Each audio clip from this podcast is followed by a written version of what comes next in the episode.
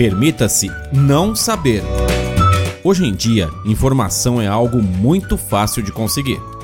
E meio que parece que você precisa ter uma opinião formada sobre tudo, ou conhecer de todos os assuntos do momento.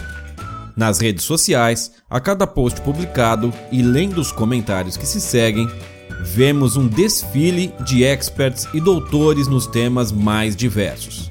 A pergunta é: você precisa saber de tudo o tempo todo? Nós, aqui do blog Alessandro Yoshida, não temos essa pretensão e nos permitimos não saber.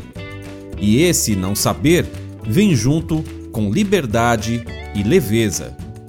Em vários vídeos do nosso canal no YouTube e nos nossos posts do blog, afirmamos com todas as letras: não dominamos esse assunto.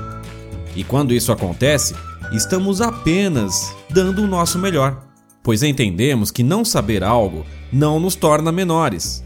Apenas não entramos em um campo que não nos sentimos plenamente capazes de agregar algo.